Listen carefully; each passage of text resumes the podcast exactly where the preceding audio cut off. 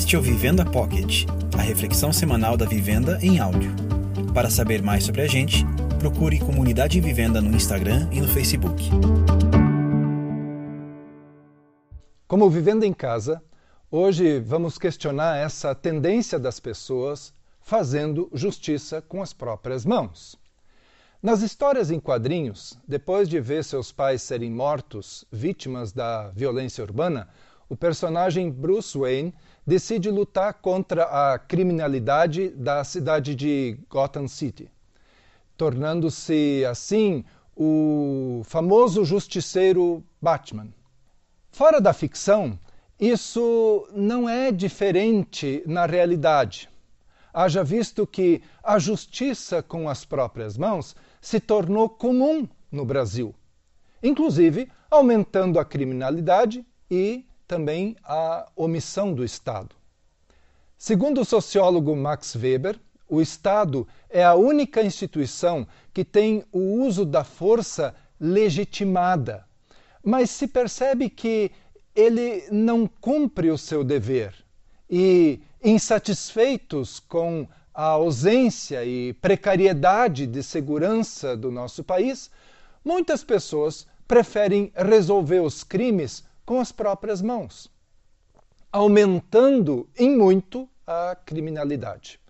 Por isso que a ausência do Estado é um incentivo para que a vingança continue em alta no Brasil. Além disso, temos uma herança do período do Brasil colônia. Naquela época, os linchamentos e execuções em público como o caso de Tiradentes, eram usados pela coroa portuguesa para hum, atemorizar aqueles que fossem contrários às ordens oficiais. O contexto é outro, mas agora é a própria população que comete essas infrações.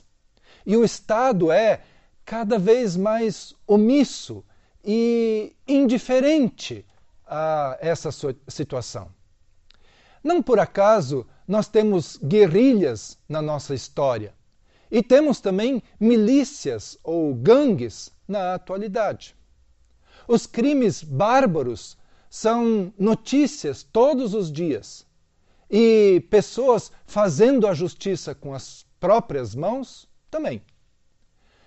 Quando nós fomos trabalhar no Nordeste, ainda se ouvia da contenda de famílias que cobriu de medo e de sangue nossa vizinha cidade de Exu, em Pernambuco. A briga entre as famílias Alencar, Sampaio e Saraiva durou cerca de 30 anos e matou 40 pessoas. Além de Exu, ela fez vítimas também em Recife e no Rio de Janeiro. As três famílias eram muito envolvidas na política. Por isso, em 1949, um Alencar assassinou um Sampaio durante uma discussão. E daí a vingança tomou conta de lado a lado. Por uma pacificação, o exército acampou ali por um mês. Não adiantou. Já nos anos 80, o cardeal primaz do Brasil, Dom Avelar Brandão Vilela, firmou um acordo de paz que durou muito pouco. Nova intervenção militar aconteceu por um ano e meio. A pequena cidade de Exu contava com um dos maiores efetivos policiais do estado. E a debandada era grande, pessoas que estavam fugindo até que todos perceberam que estavam perdendo. Essa insanidade chamou a atenção de todo o país e até o The New York Times publicou matéria a respeito. É, o Brasil dá sinais de que parou no tempo quando o assunto é justiça. Pior, de que está, está voltando no tempo com esses tais justiceiros de plantão. Será que a justiça que nós temos é a justiça que nós queremos? Tem gente que até fala em pena de morte. Mas o Brasil tem uh, pelo menos um caso de linchamento por dia. O linchamento é um assassinato ou uma tentativa cometido por um grupo de pessoas, juntando a ideia de execução sumária, de justiça social e de vingança. Esse tipo de crime acontece mais em contextos dominados pelo medo, onde as pessoas se sentem desprotegidas e onde, onde mais se sente a impunidade. E a lentidão dos processos judiciais eh, também contribui para que crimes desse tipo aconteçam. E se o Estado não garante a segurança e a paz, logo se conclui que esse Estado não é legítimo e que pode ser deposto por uma rebelião ou por um golpe qualquer.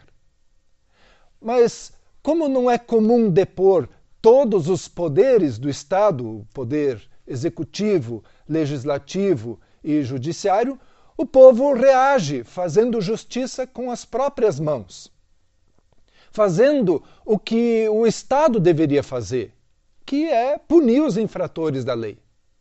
A lógica da vingança é de que se os bandidos estão soltos e as instituições não cumprem com, com o seu papel, eh, façamos a nossa própria justiça. Essa é a lógica. Também porque o entendimento comum é bandido bom é bandido morto. Hum. A Bíblia não nos deixa à vontade com as nossas injustiças. Ao contrário, a Bíblia cria problemas de consciência, ela nos azucrina, envergonha e ela nos adverte. Seis dos dez mandamentos de Deus dizem respeito a injustiças que não podemos praticar. E o Novo Testamento tem palavras como: Meus amados, não façam justiça com as próprias mãos, mas deem lugar à ira de Deus, pois está escrito: A mim pertence a vingança. Eu é que retribuirei, diz o Senhor. Nascido em Tarso, na Ásia Menor, Paulo, antes conhecido como Saulo, era perseguidor daqueles que questionavam as leis judaicas. Ele perseguia os cristãos e jurou vingança contra eles. Devastava suas casas e arrancava delas os seus moradores para levar aos uh, tribunais. Quando Estevão, primeiro mártir do cristianismo, foi apedrejado, Saulo presenciou tudo, cheio de ódio contra ele e os cristãos. Quando soube que na distante cidade de Damasco havia cristãos, pediu autorização ao sumo sacerdote para ir até lá. Em Damasco, ele levaria os cristãos a julgamento e também à prisão. Mas a caminho, de repente, veio um clarão sobre ele, a tal ponto que ficou cego e foi ao chão. Foi quando ouviu de Jesus: Saulo, Saulo, por que você me persegue? Pois ao perseguir os cristãos, Saulo perseguia Jesus.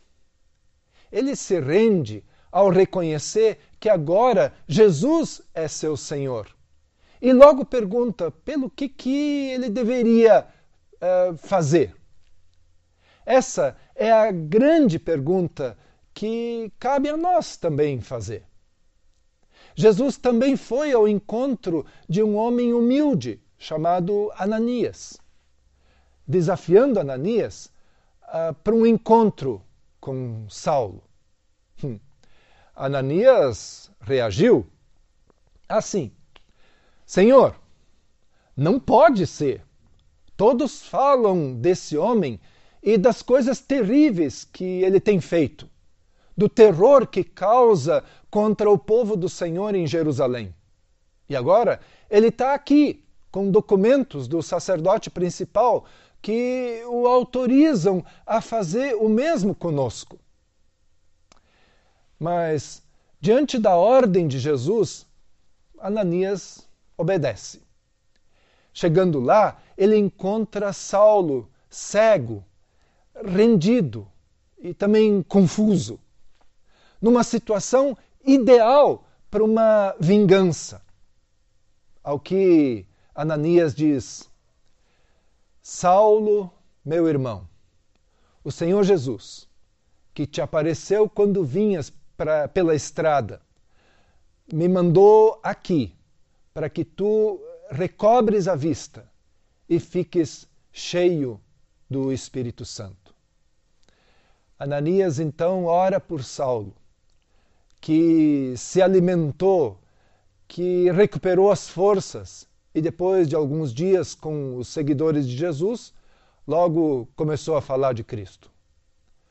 Os ouvintes ficavam perplexos com, com essa grande mudança acontecida. Mas para isso foi fundamental a postura de Ananias, que se guiou pelo poder e pela misericórdia de Jesus. O poder de Jesus que prostrou e cegou o adversário, mostrando que podia matar o adversário, mas que também teve misericórdia, porque dá a ele o direito a viver. Jesus não vingou a morte e o sofrimento eh, dos seus seguidores. Ele foi misericordioso com Saulo. Ele é somente um dentre milhões de pessoas para com quem Jesus não usou de vingança mas de misericórdia. Jesus orou: Pai, perdoa essa gente. Eles não sabem o que estão fazendo. Esses que crucificaram Jesus estavam cegados pelo zelo religioso, pela inveja e pelo ódio. Ninguém escaparia da sua vingança se Jesus não fosse misericordioso normalmente, nós só queremos acertar as contas, enquanto Deus quer levar as pessoas ao arrependimento e à reconciliação. Deus vê aquilo que nós não enxergamos. Deus considera as nossas motivações e conhece os nossos pensamentos. Por isso, deixe-se moldar por Ele creia que a transformação de qualquer delinquente é possível e entregue a vingança para o Senhor. Segundo um amigo meu, um Alencar, aquele conflito em Exu só terminou porque pessoas das famílias envolvidas se renderam a Deus, como foi o caso de Saulo. Hum o Senhor sabe muito bem como lidar com essas situações. Você pode confiar nisso.